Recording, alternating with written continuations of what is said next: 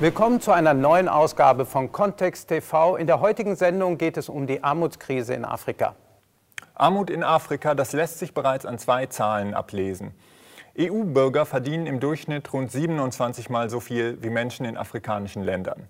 Das Bruttoinlandsprodukt des gesamten afrikanischen Kontinents macht nur ein Drittel der Wirtschaftsleistung der Bundesrepublik Deutschland aus, obwohl auf dem Kontinent zwölfmal so viele Menschen leben wie in Deutschland, nämlich eine Milliarde. Die Gründe für diese Ungleichheit sind vielfältig. Sie reichen vom europäischen Kolonialismus bis zu den ökonomischen Strukturanpassungsprogrammen des Internationalen Währungsfonds seit den 80er Jahren. Verschärft wird die Situation in vielen afrikanischen Ländern aktuell durch das sogenannte Landgrabbing, den massiven Aufkauf von Land durch ausländische Investoren und durch die aggressive Handelspolitik der Europäischen Union.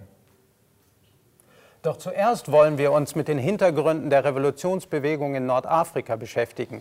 In der öffentlichen Diskussion werden die ökonomischen Hintergründe der Verarmung und der daraus resultierenden Revolten kaum thematisiert. Wir haben mit Michael Schossudowski in Montreal, Kanada, per Videostreamschalte gesprochen. Schossudowski ist emeritierter Wirtschaftswissenschaftler an der Universität in Ottawa. Er arbeitete im Entwicklungsprogramm der Vereinten Nationen, beriet Regierungen von Entwicklungsländern und ist Direktor des Center for Research on Globalization. Eines seiner bekanntesten Bücher ist Global Brutal, der entfesselte Welthandel, die Armut, der Krieg. Welcome to Context TV, Mr. Chosudowski. It's great to have you with us. Bevor wir anfangen, würden wir gerne einen Auszug aus einem Interview mit Sami Amin vom Third World Forum in Dakar zeigen. Since the beginning of uh, Sadat, that is before Mubarak, Egypt have moved into adjust, uh, accepting the so-called uh, adjustment to the global system and the alignment on the US Seit Sadat, also vor Mubaraks Amtszeit, hat Ägypten damit begonnen, sogenannte Strukturanpassungen an das globale System vorzunehmen und sich an die Seite der USA zu stellen. Die Weltbank, der Währungsfonds, USAID und so weiter haben seitdem das Ruder übernommen und diktieren die Wirtschaftspolitik in Ägypten. Das war, wie zu erwarten war, ein Desaster, was die sozialen Auswirkungen angeht. Das Ergebnis? Massive Verarmung in einem Land, wo die Armut bereits grassierte, massive Beschleunigung der Enteignung von Kleinbauern, massive Arbeitslosigkeit und wachsende Arbeitslosigkeit selbst in gebildeten Schichten sowie massive Zerstörung der Lebensbedingungen im unteren Sektor der Mittelklasse. Wenn also die Weltbank sagt, dass es Ägypten gar nicht so schlecht gehe, es gäbe 5% Wachstum und Ägypten könne man fast als Schwellenland einordnen, dann stimmt das nicht für die Menschen, die nicht nur nicht profitiert haben, sondern die Opfer davon gewesen sind. Man kann nichts anderes als Nein zu dieser Politik sagen. Wir müssen uns unabhängig für eine andere Politik entscheiden. Wir müssen das globale System auffordern, sich an uns anzupassen und nicht andersherum. And therefore, there is absolutely no possibility, no alternative but to say no to and to decide independently of another policy, whether and to compel the global system to adjust and not the reverse. Michael Schossodowski, welche Rolle haben der Internationale Währungsfonds und andere internationale Organisationen bei der Verarmung Nordafrikas gespielt? The countries of North Africa have been subjected to the same uh, IMF programs uh, applied worldwide um, in countries uh, die Länder Nordafrikas sind den uh, gleichen IWF-Programmen unterworfen uh, worden, die weltweit auch in anderen Ländern, insbesondere Entwicklungsländern, durchgesetzt wurden. Es ist ein Standardinstrumentarium, das darin besteht, die nationale Ökonomie zu destabilisieren, indem man sie für den Freihandel öffnet. The important shift came at the height of the Gulf War. Uh, which involved the participation of Egypt in the war uh, alongside several other Arab states. And one of the conditions of, of Egypt's participation was the cancellation of a rather sizable military debt with the United States. Ein wichtiger Einschnitt ereignete sich auf der Höhe des Golfkrieges 1991. Ägypten war an der Seite anderer arabischer Staaten in diesem Krieg beteiligt. Eine der Bedingungen der Teilnahme Ägyptens war die Streichung von beträchtlichen Militärschulden mit den USA und die Übernahme von umfassenden IWF-Reformen, die während der Zeit des Golfkrieges durchgesetzt wurden. Ich war zufällig in Ägypten, als die Reformen verhandelt wurden. Ich war Gast des Finanzministeriums. Ich sprach mit Leuten von der Zentralbank, dem Finanzministerium. Ich traf zahlreiche Minister. Ich hielt Vorträge vor Staatsbeamten und Präsidentenberatern. Es gab eine einhellige Meinung bei den Funktionären. Jeder war gegen die Reformen. Keiner wollte die Programme auf allen Ebenen der Regierung, inklusive der Berater Mubaraks, war man dagegen. Aber man sagte, wir können nichts machen, unsere Hände sind gebunden. Keiner der Leute in der Mubarak-Regierung entschied hier also irgendetwas. Es waren die ausländischen Berater, Vertreter des Internationalen Währungsfonds vom US-Ministerium. Das waren aus meiner Perspektive die Umstände, die damals herrschten und die auch heute noch dominieren. Und die Auswirkungen dieser Programme von 1991 1990 waren verheerend. Zuerst einmal war es die erste Stufe der Deregulierung der Nahrungsmittelpreise. Die Preise gingen von da an bergauf. Zuvor waren Nahrungsmittel stark subventioniert. circumstances which prevailed in Egypt at the time, but which uh, again prevail today. And uh, the impacts of that program, that 1991 program, are devastating because, first of all, it was the first stage in the deregulation of food prices. From there on, the price of food started going up. It, it was, it was heavily subsidized uh, at the outset. The IMF and the World Bank are bureaucracies. I'm not suggesting that. IWF und Weltbank sind Bürokratien. Ich sage nicht, dass sie notwendigerweise die Entscheidungen treffen. Sie handeln im Auftrag der Wall Street. Wir sollten daher eher vom Wall Street Konsensus sprechen als vom Washington Konsensus. But I should mention, and this is very important, the protest movement was not directed against the IMF and the United States and its interference in the affairs of, uh, of the Egyptian state. Um, in fact, quite the opposite. Ich möchte auch anmerken, und das ist wichtig, dass die Protestbewegung sich nicht gegen den IWF und die Vereinigten Staaten und ihre Einmischung in die Politik Ägyptens richtete. Im Gegenteil. Warum waren die amerikanische Botschaft, die Delegation der Europäischen Union, IWF und Weltbank nicht das Ziel der Protestbewegung? Es ging um die Ersetzung einer Person, eines Präsidenten, einer Marionette. Es ging nicht gegen die Strippenzieher. Das ist ein grundsätzliches Problem. Die Protestbewegung thematisierte von Anfang Anfang an nicht die Gründe für die Verarmung, die Kontrolle ausländischer Kräfte über den ägyptischen Staatsapparat. Der Grund dafür mag in einem Missverständnis liegen.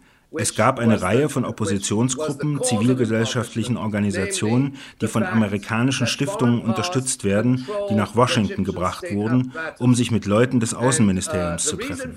Wir haben Beweise dafür, dass es Spitzentreffen der Oppositionsbewegung mit Hillary Clinton und vorher Condoleezza Rice gegeben hat. Warum bringt man Vertreter der Oppositionsgruppen nach Washington, um sich mit Mitgliedern des Kongresses zu treffen, mit dem nationalen Sicherheitsberater, mit dem Senatsausschuss für Auslandsbeziehungen und so weiter? Es ist klar, dass die USA Kontrolle über die Opposition erlangen wollen, die in Zukunft einmal die Regierung bilden könnte. Of the opposition party, opposition civil society groups to Washington to meet members of Congress, to meet the National Security Advisor, to, to meet with, uh, with the Senate uh, Foreign Relations Committee, and so on. It's obviously, uh, it's clear that the United States uh, wants to control uh, the opposition, which may at some future date form a government. Uh, the April 6th movement, movement Kifaya, they're supported by U.S. foundations, and consequently their hands are tied Uh, uh, Die Bewegung 6. April oder Kifaya, diese Kräfte werden unterstützt von US-Stiftungen. Deshalb sind ihnen die Hände gebunden, wenn man kritisch über das Verhältnis Ägyptens zu den USA sprechen will, über den Einfluss amerikanischer Interessen und die Forderungen von internationalen Finanzinstitutionen, Banken und so weiter. Das ist etwas, worüber nicht gesprochen wird. Daher ist die Protestbewegung in einer Sackgasse. Ich denke, dass eine Reihe von Führern der Bewegung die Basis betrogen haben. Jetzt beginnt man allerdings, einige dieser Themen zu diskutieren. Aber das ist nicht länger im Blickpunkt der Medienberichterstattung. Nun sind die Menschen mehr damit beschäftigt, dass es einen wirklichen Politikwechsel in Ägypten gibt. Also mehr als die Ersetzung einer Person durch eine andere unter Fortführung des Militärregimes. ensuring that there will be some kind of meaningful change uh, in the government of Egypt rather than replacing one individual by another and maintaining the continuity uh, of, of, uh, of, the military, of, the, of the military regime. In der EU und den USA gibt es Überlegungen über eine Militärintervention in Libyen. Welche Interessen spielen dabei eine Rolle? I can assure you that this is not a humanitarian undertaking. It is part of what we would describe the battle for oil. It's, it is intended to ultimately confiscate and take control of uh, 3.5% of the world's oil and gas reserves. Für mich ist klar, dass dies kein humanitäres Unternehmen ist. Wir sollten es eher einen Kampf um Öl nennen. Es geht darum, 3,5 Prozent der weltweiten Erdgas- und Erdölreserven zu kontrollieren. Das ist doppelt so viel wie die Reserven in den USA. Libyen ist die größte Ölwirtschaft in Afrika. Es hat die größten Reserven. Es produziert einen großen Anteil des Ölbedarfs der Europäischen Union, insbesondere von Frankreich und Italien. Die Agenda hinter der vorgeschlagenen Militärintervention ist die Destabilisierung der Regierung. Man will den Rahmen setzen, um die nationale Ölindustrie in Libyen zu privatisieren und schließlich ausländischen Ölkonzernen die Kontrolle über die Ölquellen zu verschaffen. Es ist im Prinzip das gleiche Szenario wie im Irak. Man benutzt einen humanitären Vorwand, um eine große Militäroperation durchzuführen uh, and eventually foreign companies would take control uh, of, uh, of Libya's oil wealth. That is, the, that is the scenario. It's the same scenario as in Iraq, essentially. Um, and it is using the pretext uh, of, uh, it's using a humanitarian pretext to implement uh, a, a major military operation which I Das wird meiner Ansicht nach verheerende Konsequenzen mit sich bringen, nicht nur für die Menschen in Libyen, sondern auch für die Welt. Warum? Uh, Zurzeit haben wir drei Konfliktzonen im uh, Nahen Osten und in Zentralasien, Afghanistan, Irak und Palästina. Wenn es eine Militärintervention in Nordafrika geben wird, dann führt das zu einem vierten Kriegsschauplatz mit möglicher Eskalation. Die Ziele der Vereinigten Staaten sind strategisch. Libyen ist ein Land, das bis jetzt noch nicht den Reformen des IWF unterworfen wurde. Uh, the objectives of the United States are strategic. Uh, this is a country uh, which is not which has not been until recently uh, under the brunt of IMF World Bank reforms. Das war Michael Czosodowski, zugeschaltet aus Montreal, Kanada. In Berlin haben wir mit Mamdou Habashi vom International Forum for Alternatives Kairo über die Lage in Ägypten und die Perspektiven für die Demokratiebewegung gesprochen. Die sehen auch die Demokratie als ein Mittel zum Ziel und nicht das Ziel, nämlich die wollen sofort etwas sehen, und ich sage sofort etwas sehen in Sachen äh, Mindestlohn, in Sachen äh, Gesundheitsversorgung, in Sachen Bildung, in Sachen Housing, in Sachen äh, äh, äh Pension, also Renten und so weiter. Das sind akute Forderungen seit mehreren Jahren. Die wurden immer akuter. Und für die Masse, die wirklich die unterste Lage in der Gesellschaft besitzt, ähm, wenn das nicht sofort geschieht, haben wir ein Problem. Demokratie verstehen wir nicht als nur die Wahlurnen und äh, so, sondern wir verstehen Demokratie ist das System, was auch zu sozialen äh, Fortschritt für die Armen führt. Ansonsten ist das keine vollständige Demokratie. Ansonsten ist es ein Scheindemokratie. Ansonsten ist das Demokratie für die Firmen. Und das ist eben nicht die Demokratie, die wir haben wollen. Armut in Afrika südlich der Sahara ist zum Teil noch gravierender als in Nordafrika. Doch die Bilder der Armut, die wir sehen, sagen wenig über die strukturellen Ursachen der Verarmung, die oft mit alten und neuen Formen des Kolonialismus zu tun haben. Auch südlich der Sahara führten Strukturanpassungsmaßnahmen seit den 80er Jahren zur Zerstörung öffentlicher Infrastruktur und zur Verelendung und zu massiven Protesten gegen IWF und Weltbank wie 2005 in Niger. Auf dem Weltsozialforum in Dakar sprachen wir mit Wangui Bhatia aus Kenia, Nimo Basse aus Nigeria und Immanuel Wallerstein über die Plünderung Afrikas und die Rolle Europas dabei. It's hard for Europe to discuss poverty in Africa without uh, feeling a little guilty. Um, it's a fact that most of Europe has been built with uh, resources from Africa. Uh, es ist schwierig für Europa, die Armut in Afrika zu diskutieren, ohne sich schuldig zu fühlen. Es ist eine Tatsache, dass ein großer Teil Europas mit Hilfe von Ressourcen aus Afrika aufgebaut wurde. Einige Teile Europas, besonders Länder wie Belgien, sind die Nutznießer des Diebstahls in Afrika während der Kolonialzeit. Und dann ist da das Ausmaß an Diebstahl und Grausamkeit gegen das afrikanische Volk. Ich denke, das ist ein Grund, weshalb die Diskussion in Europa nicht sehr offen geführt wird. Sollte man tatsächlich anfangen, offen darüber zu reden, müsste zum Beispiel Belgien einen Großteil seines Reichtums, den König Leopold gestohlen hat, an den Kongo wieder abtreten. Aber das ist nur ein Beispiel unter vielen. Schauen Sie sich zum Beispiel den westafrikanischen Elfenbeinhandel an und so weiter. Es ist dasselbe. Das Problem für Afrika ist, dass der Diebstahl immer noch weitergeht. Was König Leopold damals mit dem Kautschuk gemacht hat, machen andere nun mit dem Öl. In Nigeria, im südlichen Teil Afrikas, im Sudan. Der Diebstahl geht einfach weiter. Ich denke, die Politik vieler westlicher Länder ist es, Afrika nicht in den Blickpunkt zu rücken, weil man sonst einige der schlechten Praktiken, von denen man profitiert, aufgeben müsste. Viele Länder in Afrika haben auch eine Menge Schulden gegenüber den Kolonialregierungen, von denen sie abhängig waren, geerbt. In meinem Land zum Beispiel vereinbarte die britische Regierung Abkommen mit der neuen unabhängigen Regierung. Britische Siedler und Farmer mussten danach entschädigt werden. Letztendlich musste Kenia also Geld leihen, um die britischen Siedler zu entschädigen, und das ist noch immer der Fall. Ein Großteil der afrikanischen Länder war also bereits verschuldet, als sie unabhängig wurden. Dann gab es eine Zeit in Kenia, als die Regierung sich stark verschuldete, um die Entwicklung voranzutreiben. Kenia lieh sich Geld von den sogenannten Bretton Woods-Institutionen, der Weltbank und dem IWF. Viel Geld, ohne darüber nachzudenken. Die Kredite wurden in den 60er und frühen 70er Jahren für einen Zeitraum von 10 bis 15 Jahren vergeben.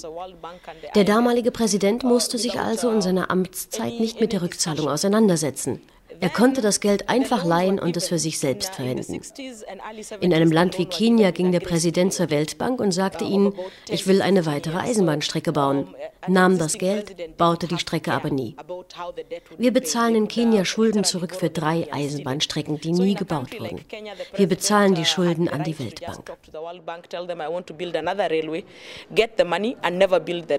So we have a debt we are paying for a railway, uh, actually three railways that have never been built. But we are paying for, the, uh, for, for those debts um, through the World Bank. What these bankers did, you have to have this image, it's, it's quite incredible. The banks sent out representatives Was diese Banker taten, ist unglaublich. Die Banken schickten Vertreter in die ganze Welt aus, um sich mit Finanzministern zu treffen. Diese Vertreter sagten, Ihr habt Zahlungsbilanzschwierigkeiten? Wir leihen euch Geld. Sie liehen ihnen jede Menge Geld. Die Finanzminister nahmen das Geld natürlich gerne an, da sie sonst politische Schwierigkeiten in ihren Ländern bekommen hätten. Das war für sie also sehr einfach. Nur, dass die Schulden die dumme Angewohnheit haben, dass sie zurückgezahlt werden müssen. Insbesondere, da sich die Schulden immer weiter aufeinander türmen. Die Schuldenkrise entsteht dann, wenn die Länder gezwungen sind, die Schulden zurückzuzahlen. Eventually, it became necessary for governments now to start paying. The grace period ended. And uh, governments like in countries like Kenya found themselves with so much debt that they really couldn't pay. Then it's at that time that uh, now the IMF came up with something creative called the Structural Adjustment Program. That governments were required to adjust Schließlich mussten die Regierungen die Schulden zurückzahlen. Die Schonfrist endete und die Regierungen in Ländern wie Kenia fanden sich unter so vielen Schulden begraben, dass sie nicht in der Lage waren, die Schulden zurückzuzahlen. Zu dieser Zeit ließ sich der IWF etwas Kreatives einfallen, das den Namen Strukturanpassungsprogramm erhielt. Regierungen waren nun verpflichtet, sich anzupassen, um zahlen zu können. Für die Entwicklungsländer bedeutete das, dass grundlegende öffentliche Dienstleistungen im Gesundheitswesen, im Bereich Bildung, im öffentlichen Verkehr nicht länger zugänglich waren. Cost In Kenia sagte man uns, es wäre eine Kostenbeteiligung. Sie würden die Kosten für das Gesundheitswesen aufteilen. Dann sagten sie uns schließlich, wir würden an den Kosten der Universitätsbildung beteiligt. Und jedes Jahr wurden die Kosten, an denen wir uns beteiligen mussten, größer und größer. Bis zu dem Punkt, an dem wir uns mehr beteiligen mussten, als wir konnten. Wir bezahlen jetzt nicht nur für Krankenhäuser, sondern auch für wichtige Medizin. Und das bedeutet natürlich, dass arme Menschen, die über keine zusätzlichen Mittel verfügen, diese notwendigen Dienstleistungen nicht mehr erhalten. In den 90er Jahren hatten die Strukturanpassungsmaßnahmen fatale Folgen. Bildung wurde schlicht unzugänglich für arme Schüler, weil sie Schulgeld bezahlen mussten. Bis dahin war das umsonst gewesen. Um das Ausmaß dieser Katastrophe zu verstehen, muss man in das Jahr 2003 zurückschauen. Damals hatten wir eine andere Regierung, die kostenlose Grundschulbildung durchsetzte. In einem Jahr wurden eineinhalb Millionen Schüler neu eingeschult. Und das bedeutet, dass vorher mehr als eine Million Schüler nicht zur Schule gehen konnten, weil es zu teuer war. Im Gesundheitswesen dasselbe. Selbst jetzt müssen wir alle dafür bezahlen, um die grundlegendsten Dienste in Anspruch nehmen zu können. Aber die schlimmste Konsequenz der sogenannten Kostenbeteiligung ist, dass öffentliche Krankenhäuser keine Medizin oder andere Ausstattung mehr haben. Die Reichen gehen in Privatkrankenhäuser, aber für arme Leute bedeutet es, dass sie keinen Zugang zu einer gesundheitlichen Versorgung haben. Die Einrichtungen sind vorhanden, aber da es kein Geld gibt, gibt es keine Medizin, und kein Personal. Eine direkte Konsequenz des Strukturanpassungsprogrammes ist also, dass mehr Menschen an vermeidbaren und heilbaren Krankheiten sterben. Ein nächster Punkt, Bildung. Studenten in Kenia müssen so viel dafür bezahlen, besonders an Universitäten, dass Bildung heute ein Privileg der Reichen ist. Die Kosten einer Universitätsausbildung in Kenia sind im Moment dreimal so hoch wie die in Deutschland. Und das für eine Bevölkerung, die viel weniger verdient als die Deutschen. In einer staatlichen Universität sind die Kosten dreimal so hoch wie die 500 Euro, die deutsche Studenten im Jahr zu zahlen haben. Und das gilt für die normalen staatlichen Unis, nicht für die privaten. Wenn man also arm ist, kann man selbst bei guten Noten nicht zur Universität gehen, da man es sich nicht leisten kann. The 500 euros that German students have to pay a and that's for the public student. So if you're poor, even if you manage to get the grades required to go to university, you can't pay for it. They began to set up what they call the export free zones, and then they promised to open up markets in the north, in Europe and North America for goods from Africa that would come in and then compete with the goods there. But you see, while this was being done, Sie begannen damit, sogenannte Exportproduktionszonen einzurichten. Sie versprachen, die Märkte in Europa und Nordamerika für Waren aus Afrika zu öffnen, die dann mit den dortigen Waren konkurrieren sollten. Während das getan wurde, verbot man afrikanischen Ländern aber zum Beispiel Subventionen an ihre Bauern zu geben. Garantierte Mindestpreise für Hersteller durfte es jetzt nicht mehr geben. Während also europäische und nordamerikanische Länder ihre Landwirte unterstützten, und das in hohem Maße, war es in Afrika nicht erlaubt, irgendetwas zu subventionieren. Die Strukturanpassungsmaßnahmen waren ganz eindeutig darauf ausgelegt, die Produktion in Afrika zu zerstören. Nahrungsmittelsouveränität wurde unterwandert, Subsistenzbauern wurden von ihrem Land vertrieben. Die, die weitermachen wollten, mussten nun für den Export produzieren, nicht für die lokalen Bedürfnisse. Es hat sich gezeigt, dass die Weltbank und der Währungsfonds eine falsche Politik betrieben haben. Aber diese Politik wird trotzdem fortgesetzt. This, in a, in a layman's way, so to, to explain the structural adjustment programs, clearly acknowledged by both the World Bank and the International Monetary Funds to have been wrong policies, but still the same kind of policies are still being driven. Auf dem Weltsozialforum in Dakar forderte das Komitee für die Annullierung der Schulden der Dritten Welt afrikanische Regierungen auf, ihre illegitimen Schulden nicht mehr zurückzuzahlen und den Raubbau an natürlichen Ressourcen zu stoppen. Donc au lieu de se diriger vers l'intégration des économies africaines et d'avoir une démarche panafricaniste, les gouvernements africains se soumettent séparément aux volontés des créanciers et Anstatt eine Integration der afrikanischen Ökonomien und eine panafrikanische Perspektive anzustreben, unterwerfen sich afrikanische Regierungen einzeln den Wünschen der Gläubiger und untergraben die ökonomischen Grundlagen, was äußerst schädlich für die Bevölkerung ist. Dabei haben der Internationale Währungsfonds und die Weltbank gar nicht die Möglichkeit, so etwas wie Gerichtsvollzieher auszuschicken, um die Güter dieser Länder zu beschlagnahmen.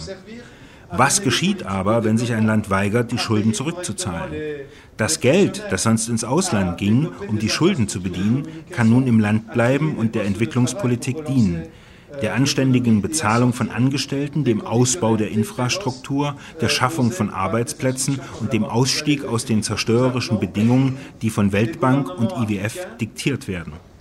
Daher appellieren wir an die afrikanischen Regierungen, sich von der Entschuldung in Lateinamerika inspirieren zu lassen und gegenüber den Gläubigern eine souveräne und mutige Haltung einzunehmen. Warum sagt die südafrikanische Regierung nicht zu den Gläubigern, alle Schulden, die das Apartheid-Regime angehäuft hat, sind illegitim und müssen gestrichen werden? Warum sagt die kongolesische Regierung nicht, dass alle Schulden, die unter dem Diktator Mobutu aufgenommen wurde, und das sind 80 Prozent der Schulden, illegitim sind und gestrichen werden müssen? toute la dette contractée sous Mobutu et ces 80% de, de la, du stock de la dette de la RDC aujourd'hui est une dette odieuse, il faut l'annuler. Il ne faut pas brader les ressources naturelles. Ça veut dire Außerdem sollten die afrikanischen Regierungen aufhören, die natürlichen Ressourcen ihrer Länder zu plündern. Und das bedeutet, alle bestehenden Verträge neu zu verhandeln. Genau das hat auch die bolivianische Regierung unter Evo Morales, der hier auf dem Weltsozialforum gesprochen hat, getan. Morales hat alle Verträge mit transnationalen Unternehmen neu verhandelt, in den Bereichen Öl, Gas, Lithium und anderen Ressourcen. Venezuela hat das Gleiche getan, ebenso Ecuador. Die Folge ist, dass Bolivien seine Staatseinnahmen verfünffachen konnte. Das Land musste seitdem keine neuen Kredite bei Weltbank, IWF und anderen aufnehmen oder seine Schuldtitel an die Wall Street verkaufen. Es kommen einfach genug reguläre Einnahmen in die Staatskasse. de continuer à aller chercher des financements auprès de la Banque mondiale, le FMI et vendre des titres de la dette bolivienne à, à Wall Street parce qu'il y avait des recettes en monnaie sonnante et trébuchante qui rentraient dans les caisses de l'État d'une manière tout à fait normale. Ein zentrales Thema auf dem Weltsozialforum in Dakar war das Landgrabbing, der großflächige Aufkauf von Ackerland durch Regierungen, Unternehmen, Banken und Fonds weltweit. Unser Gast zu diesem Thema ist Evelyn Bahn vom Inkota-Netzwerk, einem Verbund entwicklungspolitischer Basisgruppen. Willkommen bei Kontext TV, Evelyn Bahn. Hallo. Was ist unter Landgrabbing zu verstehen und wie viel, um wie viel Land geht es dabei? Landgrabbing bezeichnet einen Prozess, der relativ neu ist. Ähm, wir beobachten das seit 2005, 2006. Und zwar bezeichnet Landgrabbing konkret großflächige Landnahmen. So kann man es auch auf Deutsch übersetzen. Ähm, großflächige Landnahmen werden von europäischen aber auch Staaten oder auch Konzernen durchgeführt, und zwar in den Entwicklungsländern. Die kaufen großflächig Land auf, ähm, um dort Energiepflanzen oder Nahrungsmittel für den Export anzubauen. Ähm, also es geht nicht darum, Nahrungsmittel für die Bevölkerung in den Entwicklungsländern anzubauen, sondern für die reichen Staaten. Ähm, die Frage, wie viel Land ist davon eigentlich betroffen, ist eine interessante Frage. Ähm, es gibt dazu unterschiedliche Studien. Das jüngste, was momentan veröffentlicht worden ist zu den Flächen, kommt von der Weltbank, also schon eine Studie, auf die man sich auf jeden Fall beziehen kann. Und die Weltbank spricht von 46 ähm, Millionen Hektar Land, was seit 2008 allein verkauft worden ist was ungefähr ein Viertel der Agrarfläche der EU beträgt, um mal diese Größenordnung zu verstehen. Richtig, ja. ja. Finanzunternehmen haben mehr und mehr Interesse am sogenannten Landgrabbing. Welche Rolle hat die Finanzkrise 2008 da gespielt? 2008 ähm, ist deutlich geworden, dass die Immobilienblase insbesondere in den USA geplatzt ist. Das heißt, ähm, Finanzinstitutionen und Aktienfonds waren auf der Suche nach ähm, neuen Investitionsmöglichkeiten. Und da ist Ackerland in den Blick geraten, auch vor den Hintergründen, die ich eben genannt habe, weil die Prognosen sagen, dass Ackerland knapp wird und wir trotzdem Ackerland brauchen, um die Welt zu ernähren. Auf dem Weltsozialforum in Dakar sprachen wir auch mit Nemo Bessey, Vorsitzender von Friends of the Earth International, Wangui Mbatia vom People's Parliament in Nairobi und verschiedenen Vertretern des Kleinbauernverbandes La Via Campesina über die Folgen der Landnahme. Um, land grabs uh, is actually more or less like a new phenomenon that came up in the maybe a couple of years ago. Uh, I mean, people have been buying up chunks of lands along the coastline for to build up holiday resorts for tourists on the continent. But a couple of years ago, when those always proposing false solutions for climate change Landgrabbing ist tatsächlich ein neues Phänomen, das in den letzten Jahren aufkam. Es wurden schon davor große Flächen von Land entlang der Küsten aufgekauft, um darauf Hotelkomplexe für Touristen zu bauen. Seit einigen Jahren aber kommt etwas Neues hinzu. Biosprit ist das neue Zauberwort, mit dem man auf den Klimawandel antworten möchte. Man will damit die fossilen Treibstoffe ersetzen. Es ist eine falsche Lösung. Aber alle Regierungen sagten, ja, wir müssen die fossilen Treibstoffe ersetzen, nutzen, um den Klimawandel zu bekämpfen, und zwar durch die Herstellung von Biosprit. Die Frage war nur noch, wo baut man die Pflanzen an, die dafür benötigt werden? Die Antwort war einfach, in den Tropen, zum Beispiel Afrika. Früher sagte man, dass Afrika überbevölkert sei. Als man nun auf der Suche nach Orten für die Biospritproduktion war, änderte sich das und Afrika wird nun als unterbevölkert bezeichnet. Afrika hat doch so viel Land. Es kommt also immer auf die Perspektive an, wem es gerade nützt, sie zu definieren. Afrika wurde jedenfalls zu einem wichtigen Ort für den Anbau von Energiepflanzen erkoren. Es kamen europäische, asiatische und amerikanische Firmen nach Afrika, um Land aufzukaufen, zum Beispiel im Sudan. Dort fand vor kurzem eine Abstimmung über die Unabhängigkeit statt. Und dabei wird spekuliert, dass mit der Unabhängigkeit des Südens vom Norden ein neuer Markt für Landnahmen entstehen könnte. Mit dem Sudan hatte man ja vorher keine politischen und ökonomischen Beziehungen. Einige Firmen haben bereits Tausende von Quadratmeilen Anbaufläche aufgekauft. Einige afrikanische Führer dienen dabei als Mittelsmänner für europäische Unternehmen. Das Land, das gekauft wird, ist aber nicht nur für den Anbau von Energiepflanzen für Europa und Amerika. Es geht dabei auch um die Produktion von Nahrungsmitteln für andere Regionen, Staaten aus der Golfregion. Arabische Staaten verfolgen diese Strategie. Der bisher wohl größte Skandal war, als das südkoreanische Unternehmen Daibo über eine Million Hektar Land in Madagaskar kaufen wollte für den Eigenbedarf, also nicht für Madagaskar, sondern für den Export. Das erzeugte einen politischen Sturm im Land, die Regierung geriet unter schweren Druck. Die Landaufkäufe werden dabei mit Täuschungen durchgeführt. Unternehmen schicken Vertreter Vertreter in afrikanische Dörfer. Sie sprechen mit den Oberhäuptern, die oft nicht wirklich lesen können. Sie verfassen schriftliche Vereinbarungen und lassen sie mit Fingerabdrücken unterzeichnen. Die Leute wissen oft daher nicht, für wie lange das Land verkauft wird, an wen das Land geht und wie das Land genutzt werden soll. Wir nennen das den zweiten kolonialen Wettlauf um Afrika. Some of the land is being bought through deception. You find companies going to some villages in Africa They relate with the chiefs, the heads of the villages who are not very literate, and drop agreement for them to thumbprint the agreements. So lands are being bought without those selling knowing actually for how long they're selling the land, to whom are they selling land, and for what purpose. So we call this a second scramble for Africa. One of the most um, devastating things to deal with is the fact that uh, uh, countries that have money because our countries are so poor. Countries that have money now are actually taking over Eine der verheerendsten Umstände, mit denen wir umgehen müssen, ist die Tatsache, dass reiche Länder unser fruchtbarstes Land aufkaufen. Allein letztes Jahr haben wir in Kenia über 150.000 Hektar Land an Katar verloren. Katar will in Kenia Gemüse anbauen. Unser Präsident wurde nach Katar geflogen, um zu verhandeln. Wir wissen im Moment nicht, was wir für das Land bekommen. Und zur gleichen Zeit, als Kenia Land für den Gemüseanbau an Katar abtrat, bettelten wir um Nahrungsmittelhilfen, weil Kenianer verhungerten. Das ergibt keinen Sinn. It doesn't make sense. It, land grabbing has very direct impact on local farmers and food production in Africa because when many of the people grabbing the lands are not grabbing small pieces of land. They have to grab large chunks of contiguous land, and this means that those who were using part of that land have to be driven off the land. And so when land were owned communally and the, maybe the chief or sales of the land, the farmers who were tenants or were using the land would now have to be driven off. Land grabbing hat sehr direkte Folgen für die Bauern und die Nahrungsmittelproduktion in Afrika. Diejenigen, die Land in Afrika kaufen, wollen nicht kleine Teile, sondern große Flächen erwerben. Sie wollen zusammenhängende Anbaugebiete. Das bedeutet, dass die Menschen, die auf Teilen des Landes arbeiten und leben, vertrieben werden müssen. Kommunales Land, Land von Pächtern und so weiter, muss freigeräumt werden. Manchmal handelt es sich um staatliches Land, das doch den Menschen vor Ort gehört. Dabei werden Gesetze genutzt, um die Gebiete an kommerzielle Landwirte aus Europa und so weiter zu übertragen. Die Kleinbauern werden dabei vertrieben vertrieben, Landrechte und Landtitel werden nicht respektiert. Wer weiter Bauer bleiben will, muss seine Arbeit an die Großbetriebe verkaufen. Hunger wird auf diese Weise in Afrika systematisch hergestellt.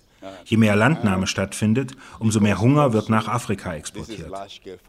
Da es sich hierbei um große Agrarfabriken handelt, um maschinelle Landwirtschaft, insbesondere für die Produktion von Energiepflanzen, zu betreiben, bringen sie auch gentechnisch verändertes Saatgut mit, das eine große Bedrohung für die Biodiversität in Afrika darstellt. Die Landnehmer werden dabei nicht reguliert. Landgrabbing hat auch Auswirkungen auf die Nahrungsmittelpreise. Wenn Land nun nicht mehr für den Anbau von Nahrungsmitteln benutzt wird, sondern für die Produktion von Maschinentreibstoffen, dann werden die den Menschen noch zur Verfügung stehenden Nahrungsmittel schlicht teuer. Die Krise, der wir hier gegenüberstehen, ist aber nicht eine des Mangels. Es gibt genug Nahrungsmittel in der Welt. Niemals gab es in der Menschheitsgeschichte mehr. Wir könnten jeden Menschen auf der Welt bis zu zweimal ernähren. Nicht die Menge der Nahrungsmittel ist das Problem, sondern die Spekulation, die die Preise treibt. Spekulanten, die die Preise machen, kaufen Nahrungsmittel ein, bevor sie überhaupt hergestellt werden. Je mehr aber die Preise steigen, umso mehr Hunger entsteht in der Welt, umso üppiger fallen die Profite des Agrobusiness aus. And,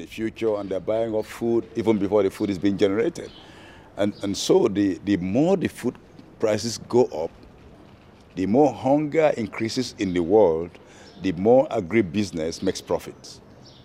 Eh, parce que vous savez, la crise alimentaire, la crise financière a prouvé que eh, eh, donc le système, disons, de l'économie spéculative eh, était devenu un système qui a atteint ses, ses limites. Donc les, beaucoup de fonds d'investissement ont compris que c'était mieux d'investir dans la terre qui a une valeur sûre. Die Nahrungsmittelkrise und die Finanzkrise haben gezeigt, dass die spekulative Ökonomie als System seine Grenzen erreicht hat. Viele Spekulationsfonds haben dadurch begriffen, dass sie besser in Land investieren, das einen absoluten Wert hat. Die Nahrungsmittelkrise hat also dazu geführt, dass massiv in Land investiert wird, weil damit schnelle Profite zu machen sind. Abgesehen von den Fonds gibt es aber auch eine Reihe von Staaten, die Land kaufen. Sie haben nicht genügend Agrarfläche, um ihre Bevölkerung zu ernähren, zum Beispiel Libyen, und die Golfstaaten. Diese Staaten haben Fonds aufgelegt, um ihre Nahrungsmittelsouveränität für die Zukunft zu sichern. Diese Staaten wissen, dass Ernährung ein globales Konfliktfeld werden wird. Deswegen kaufen sie Land. Afrika ist gerade dabei, die Chance zu verlieren, eines Tages seine Ernährung bestreiten zu können. Es sind die besten Agrarflächen, die zurzeit verkauft werden. Im Fall von Mali soll die gesamte bewässerbare Landfläche, nämlich eine Million Hektar, an zehn ausländische Investoren verkauft werden. Wenn wir unsere besten Agrarflächen verkaufen, berauben wir uns der Möglichkeit, uns in Zukunft zu ernähren. Mali hat heute 15 Millionen Einwohner. In 50 Jahren werden es 40 Millionen sein. Wie sollen wir uns dann ernähren, wenn wir eine Million Hektar an fremde Investoren vergeben haben? Das zweite gravierende Problem ist, dass es beim Landgrabbing massive Verletzungen der Rechte der Kleinbauern gibt. Es wird nicht anerkannt, dass die Bauern, die das Land nutzen, daran ein Recht haben. Die Gesetzgebung ist meistens so, dass der Staat mit dem Land machen kann, was er will. Wenn die Kleinbauern das Land nicht mehr nutzen können, werden Millionen von Arbeitsplätzen verloren gehen. Die familiäre Landwirtschaft schafft in Mali 60 bis 75 Prozent der gesamten Arbeitsplätze. Die Familie ist die Basis der Landwirtschaft. Wenn man das kaputt macht und stattdessen ein Investor kommt, der große Maschinen benutzt und nur wenige Leute einstellt, dann produziert man Arbeitslosigkeit und zerstört das soziale Gewebe. Die Leute werden sich das nicht gefallen lassen.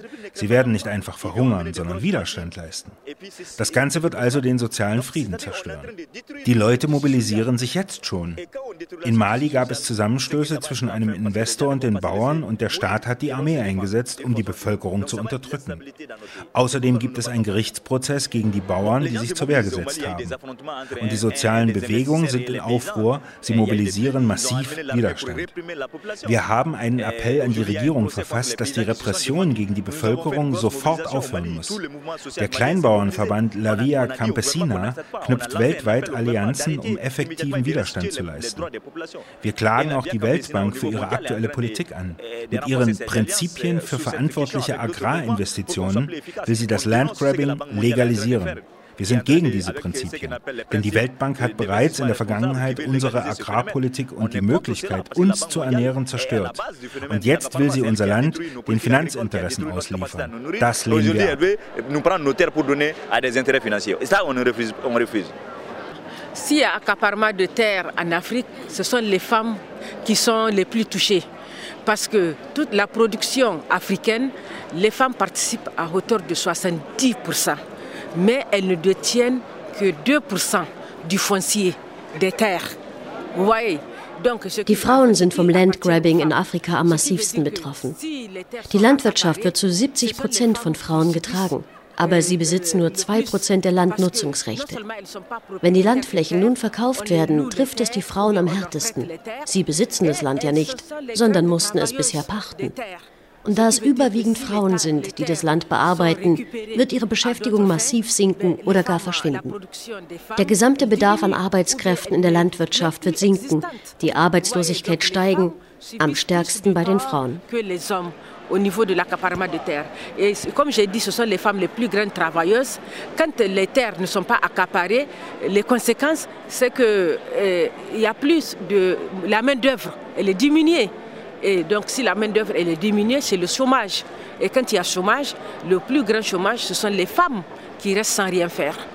Auf dem Weltsozialforum in Dakar wurde eine Erklärung zu Landgrabbing verabschiedet. Hier ein Auszug daraus.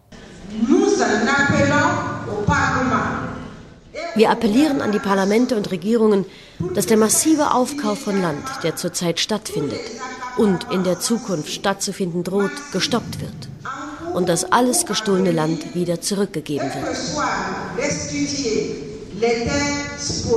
Auch in Lateinamerika und Asien werden Millionen von Hektar durch Agrofonds aufgekauft, oft zur Erzeugung von sogenannten Biosprit, der zurzeit aus anderen Gründen auch in Deutschland in die Kritik geraten ist. Evelyn Bahn, welche Rolle spielen das E10-Benzin und andere Agrartreibstoffe beim Landgrabbing? Und welche Auswirkungen hat das für die Ernährungssituation gerade der ärmsten Menschen? Die Beimischung von 10%igem Bioethanol, der unter anderem aus Zuckerrohr oder aus Mais gewonnen wird, verschärft die Problematik des Landgrabbings, weil auch hier immer mehr Flächen für die Energiepflanzenproduktion gebraucht werden, anstatt darauf Nahrungsmittel anzubauen. Beziehungsweise Nahrungsmittel gehen in den Tank und nicht in den Teller. Ähm, damit trägt die Bundesregierung erheblich damit dazu bei, dass die Anzahl der, ähm, der Menschen, die unter Hunger leiden, ansteigen wird. Würden Sie sagen, dass man das E10-Benzin abschaffen soll? In Kota ruft zu einem Boykott des E10-Benzins auf. Jeder Autofahrer kann das jeden Tag, wenn er an der Tankstelle ähm, steht, tun, indem er sich gegen E10 entscheidet. Und ähm, Autofahrer müssen sich auch darüber bewusst sein, wenn sie E10 tanken, dass sie Nahrungsmittel in ihren Tank einfüllen und damit zur ähm, weltweiten Hungerproblematik beitragen. Nun sagen viele, angesichts des Klimawandels müsse man äh, auch auf andere Treibstoffe zurückgreifen. Was ist Ihre Perspektive? Wie sollte man das Problem Klimawandel, zu viel Autoverkehr anders lösen? Es ist ein Mythos, dass wir mit den Biokraftstoffen den Klimawandel aufhalten können. Es gibt zahlreiche Studien, die belegen, dass, ähm, wir, dass Biokraftstoffe eher eine negative Klimabilanz haben. Und zwar muss man auch mit einberechnen, werden dafür Torfmoore trockengelegen, muss der Regenwald abgeholzt werden, um Flächen für die Biokraftstoffproduktion zu schaffen. Ähm, eine Alternative wäre, wenn die Politik anfangen würde, ähm, energiesparsamere Autos zu fördern. Eine Alternative wäre auch ein Tempolimit auf den Straßen, ein Verbot von Autos, die einen massiven ähm, Verbrauch von Benzin und Diesel haben. Ähm, aber all diese Punkte werden von der Politik überhaupt nicht diskutiert. Gibt es auch deutsche Akteure, die am Landgrabbing beteiligt sind? Ja, die gibt es auch. Ähm, ein wichtiger Akteur dabei, den man sich anschauen muss, ist die Deutsche Bank. Ähm, die Deutsche Bank hat die DWS Investmentfonds, die ganz viel in Agrarrohstoffe investieren und auch in Land investieren. Die Lufthansa hat jetzt angekündigt, äh, auf bestimmten Linien auch mit sogenanntem Agrarkerosin zu fliegen. Wie bewerten Sie das? Wir sehen das absolut kritisch, wenn jetzt auch die großen Fluglinien anfangen, auf sogenanntes Biokerosin umzusteigen. Ähm, wenn die Lufthansa sagt, sie wollen jetzt verstärkt ihre Flotten so umbauen, dass sie mit Biokerosin fliegen können. Das wird einfach die, den Druck auf die Ackerflächen weiter verschärfen. Noch mehr Land wird gebraucht ähm, um Biokraftstoff, für die Biokraftstoffproduktion und ähm, die Nahrungsmittelproduktion wird weiter ähm, marginalisiert. Die Weltbank und die UN-Organisation für Nahrung und Landwirtschaft, FAO, haben freiwillige Richtlinien für, Zitat, verantwortliche Agrarinvestitionen herausgegeben. Auch die EU-Kommission arbeitet an ähnlichen Richtlinien. Können durch solche freiwilligen Richtlinien die Entrechtung, die Vertreibung und der Hunger, die teilweise, wie wir gehört haben, aus Landgrabbing folgen, wirksam bekämpft werden? Nein, also wir glauben nicht, dass ähm, damit die negativen Auswirkungen von den großflächigen Landnahmen ähm, ähm, ent etwas entgegengesetzt wird. Die Entwicklung dieser freiwilligen Prinzipien an sich, der Prozess hat schon gezeigt, dass, ähm, dass es nicht wirklich darum geht, die Betroffenen zu schützen, weil die Betroffenen selbst waren gar nicht an, diesen, an dieser Entwicklung der Prinzipien beteiligt. Sie wurden nicht gefragt, was sie für notwendig halten. Ähm, es gibt auch keinerlei ähm, Konzept, wie das überhaupt überprüft werden soll. Freiwilligkeit hat in der Vergangenheit nicht funktioniert, gerade bei den großen Konzernen, die auf Gewinnmaximierung aus sind. Ähm, und wir, genauso wie viele andere ähm, Organisationen, sowohl in den Industrieländern als auch in den Entwicklungsländern, lehnen diese Prinzipien ganz klar ab. Ähm, es muss einen Stopp der großflächigen Landnahmen geben und damit muss es beispielsweise auch von Seiten unserer Bundesregierung einen Stopp der Biokraftstoffpolitik geben. Vielen Dank, Evelyn Bahn. Danke. Landgrabbing ist nur Teil einer umfangreichen Aneignung von natürlichen Ressourcen aus Afrika. Wir sprachen mit Wangu Mbatia äh, darüber, wie Wasserreserven und genetische Ressourcen von europäischen Unternehmen beansprucht werden. We, we have um, increasingly uh, governments um, forcing African governments to cede land wir haben es zunehmend mit Regierungen zu tun, die afrikanische Staaten dazu zwingen, Land für europäische Interessen freizugeben. Im Moment gibt es eine große Diskussion um das Solarstromprojekt Desertec. Es soll Solarenergie für Europa produzieren. Aber warum wird die Wüste nicht genutzt, um Energie für Afrika herzustellen? Wir brauchen die Energie schließlich auch. Dieses Denken, dass Afrika ein Kontinent ist, in dem man sich einfach nimmt, was man braucht, besteht bereits seit Jahrhunderten. Diesem Denken müssen wir Einhalt gebieten. Es ist nicht nur das. Es ist auch die Tatsache, dass in Kenia Firmen unser frisches Wasser benutzen, um Blumen anzubauen. Zur selben Zeit aber haben wir keine Nahrung. Wir produzieren in Kenia 31 Prozent der Blumen, die auf den europäischen Märkten verkauft werden, während unsere hungernde Bevölkerung sich nichts zu essen mehr leisten kann. Und das geht immer immer so weiter. Es ist nicht nur das genommene Land. Ich weiß nicht, woher der Berliner Zoo seine Elefanten kriegt, aber ich weiß, dass es keine Elefanten in Europa gibt. Jedes Jahr müssen wir mehr und mehr und mehr geben. Außerdem haben wir jetzt eine zweite Krise. Immer mehr unserer natürlichen Ressourcen wird patentiert und so außerhalb unseres Landes gebracht. So haben wir beispielsweise das Recht an unserer eigenen traditionellen Pflanzenmedizin verloren. Es gibt einen Baum in meinem Dorf mit dem medizinischen Namen Prunus africanus. Und eine französische Firma besitzt das Recht, daraus Medizin für Prostatakrebs zu machen. Als Ergebnis ist es jetzt unmöglich für uns, diesen Baum zu benutzen. Uh, medicine for prostate cancer for it. As a result, it is nearly impossible for us now to use the tree. Teil der Beziehung Europas zu Afrika ist die Aneignung von Ressourcen. Ein anderer Teil ist die Erschließung von Märkten für den Export verarbeiteter Produkte. Wir sprachen mit Wango Mbatya aus Kenia, Juame Benson von Fairtrade West Africa und Nicola Bullard von Focus on the Global South über die Auswirkungen der EU-Handelspolitik und der sogenannten Economic Partnership Agreements auf Afrika. The economic partnership agreements, I think they are misnamed because they, they are not a partnership and they're definitely not an agreement. What the EU countries are doing is they're forcing our governments to agree to, to a trade arrangement that is very unfavorable for us. Uh, one um, of the requirements of the partnership agreements is that uh, Diese sogenannten Wirtschaftspartnerschaftsabkommen wurden meines Erachtens falsch benannt, denn es sind keine Partnerschaften und sie sind definitiv keine Abkommen. Die EU-Länder zwingen die Regierungen, Handelsabkommen abzuschließen, die sehr zu unserem Nachteil sind. Eine der Voraussetzungen des Partnerschaftsabkommens ist die Öffnung unserer Märkte für europäische Waren. Das Konzept des freien Marktes klingt ja sehr interessant und gut. Aber wenn du die Konsequenzen für den Durchschnittsbürger siehst, dann ist es sehr negativ. Die europäischen Regierungen haben Geld genug, um ihre Landwirte und Produzenten zu subventionieren. Ihre Waren werden billiger, inklusive der Transportkosten. Es ist also möglich, billige europäische Waren in unseren Markt einzuführen, was damit endet, dass unsere Waren nicht länger wettbewerbsfähig sind. Milch, die nach Westafrika exportiert wird, erzeugt dort bereits eine Krise. In den meisten afrikanischen Ländern kommen mehr als die Hälfte unserer Waren in den Supermärkten aus dem Ausland. Unsere Industrie stirbt, unsere Landwirte kämpfen ums Überleben, aber noch wichtiger, Unsere Bevölkerung wird zum bloßen Konsumenten reduziert, die keine Rolle mehr im Herstellungsprozess spielt. Auf lange Sicht, denke ich, werden wir versklavte Menschen. Es ist schwer auszumachen, wie das weitergehen soll. Wir werden höchstwahrscheinlich mehr von unseren nationalen und natürlichen Ressourcen aufgeben müssen, um diese Art von Handel weiter aufrechterhalten zu können. Wenn man ein Land mit lediglich einem Prozent des Bruttoinlandprodukts von Deutschland dazu verpflichtet, auf demselben Niveau mit Deutschland zu handeln, ist das nicht nur lächerlich, sondern ungerecht.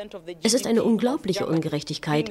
Man kann nicht von einem afrikanischen Bauern erwarten, mit einem deutschen Bauern in Wettbewerb zu treten, der zwei Euro täglich an Subventionen für seine Kuh bekommt.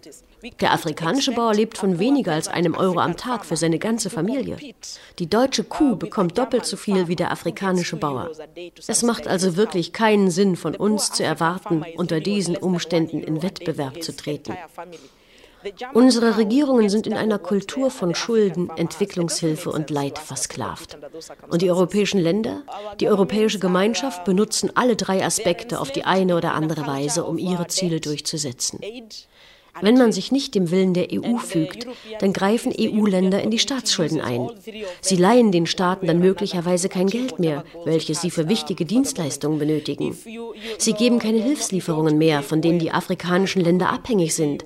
Oder man beschneidet ihre Handelskapazitäten. They may not lend you money that you need for important services, or they may not give you aid for services that you need that maybe you're dependent on, uh, or they will interfere with your capacity to trade. Cotton production is falling in West Africa because of low prices on the market, and that affects directly the livelihoods of these 10 million people I'm talking about. Die Baumwollproduktion in Westafrika sinkt, weil die Marktpreise niedrig sind. Das trifft unmittelbar das Leben der Hersteller. Der Hauptgrund für die niedrigen Preise sind die Subventionen für Baumwolle. Die stärksten Subventionierer von Baumwolle in der Welt sind die USA und die EU. Die EU ist pro Einwohner tatsächlich an der Spitze. Diese Subventionspolitik richtet sich gegen die Hersteller in Afrika. Es ist auch ein Widerspruch innerhalb der europäischen Afrika-Entwicklungspolitik. Auf der einen Seite gibt man Geld, damit Afrika sich entwickelt. Auf der anderen Seite verhindern die Subventionen, dass die afrikanischen Regierungen Einnahmen machen können, damit die Länder auf eigenen Beinen stehen können. Diesen Widerspruch wollen wir ins Bewusstsein der europäischen Öffentlichkeit bringen, damit Druck ausgeübt wird auf die Verantwortlichen.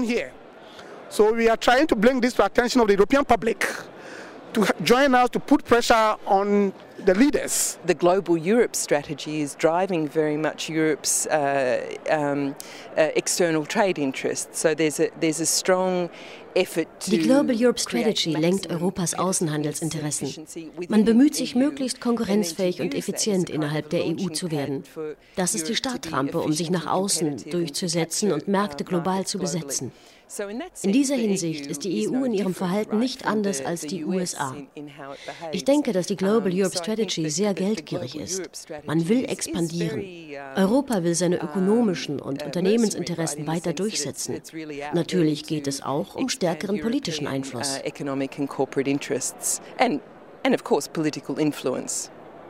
In der Rohstoffstrategie der EU, die Anfang des Jahres vorgestellt wurde, heißt es, Viele bedeutende Rohstoffvorkommen befinden sich in den Entwicklungsländern Afrikas und anderen Entwicklungsländern. Es empfiehlt sich, die EU-Entwicklungspolitik auf diskriminierungsfreien Zugang der EU zu Rohstoffen auszurichten, damit die EU und Entwicklungsländer gleichermaßen gewinnen. Das Bundeswirtschaftsministerium gründete im Oktober letzten Jahres die Rohstoffagentur, um deutschen Unternehmen möglichst kostengünstigen Zugang zu Ressourcen zu verschaffen.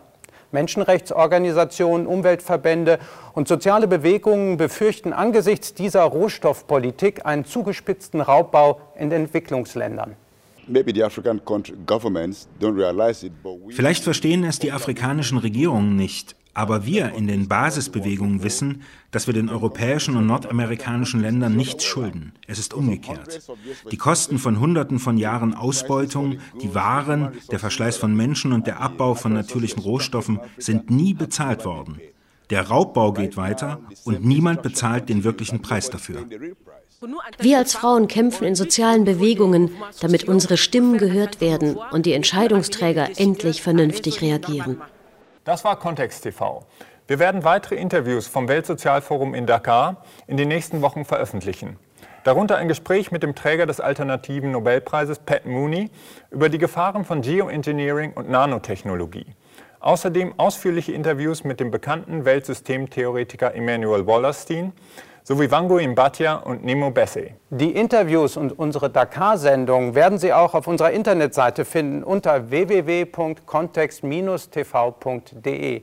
Danke fürs Zuschauen und Zuhören. Es verabschieden sich David Gößmann und Fabian Scheidler.